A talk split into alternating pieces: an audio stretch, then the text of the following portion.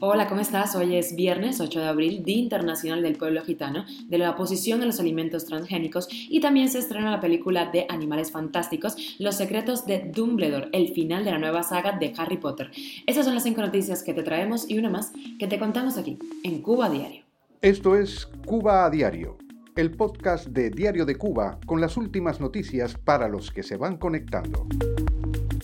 La Fiscalía cubana ha pedido 10 años de prisión para Michael Osorbo y 7 para Luis Manuel Otero Alcántara. Y pese al voto en contra de La Habana, la ONU ha expulsado a Rusia del Consejo de Derechos Humanos, una medida más bien simbólica.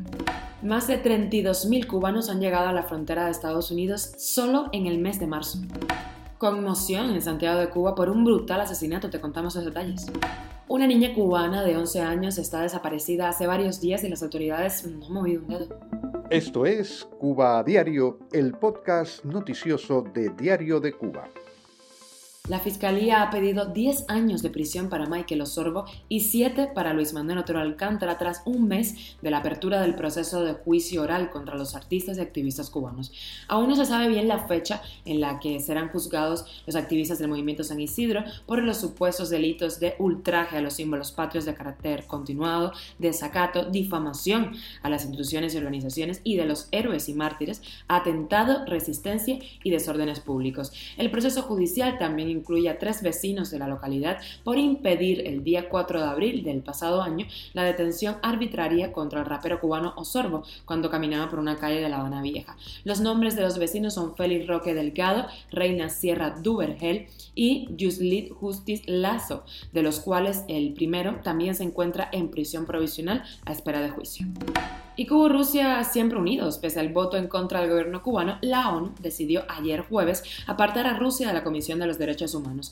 La moción fue presentada tras conocerse los crímenes cometidos presuntamente por el ejército de Putin en Bucha, una situación que, según dijo ayer el presidente Zelensky, el presidente ucraniano, es aún más terrible en la ciudad de Borodankia, al norte de Kiev, la capital. La medida, que es más bien simbólica, fue sacada adelante con 93 votos a favor, 24 en contra y 58 abstenciones. Además del régimen cubano, se opusieron a la salida de Moscú del Consejo de Derechos Humanos China, Irán y Nicaragua. Entre las abstenciones están México, Brasil, Egipto, El Salvador, India, Nigeria, Pakistán o Arabia Saudí. Cuba a diario. Y hablamos de migración. Más de 32.000 cubanos fueron puestos bajo custodia tras ingresar por las fronteras de Estados Unidos en el mes de marzo, solo en el mes de marzo, duplicando así la cantidad reportada en febrero, según cifras de la Oficina de Aduanas y Protección Fronteriza de Estados Unidos. Fíjense si la migración ha aumentado eh, desde Cuba, que durante la crisis de los balseros, en los años más críticos del llamado periodo especial, salieron de Cuba 30.000 personas, o sea, menos que los cubanos que llegaron a Estados Unidos solo en el mes de marzo. Las autoridades estadounidenses estiman que van a recibir a más de 155 mil cubanos durante el año fiscal actual que comenzó, recordemos, el pasado octubre. Y un brutal asesinato ocurrido en la madrugada del pasado lunes ha conmocionado a los vecinos de Santiago de Cuba.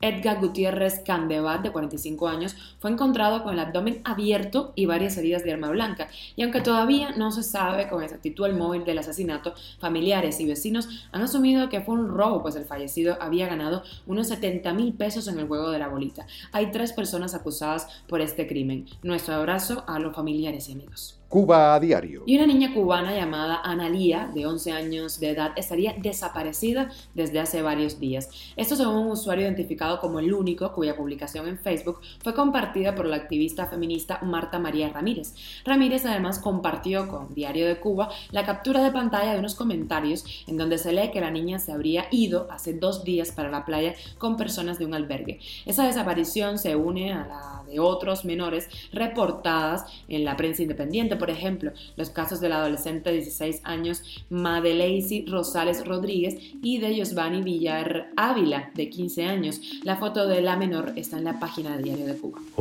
Y llegamos a la extra. La nueva Barbie es la activista y periodista afroamericana Ida B. Wells, nacida esclava y que luchó contra el racismo desde finales del siglo XIX.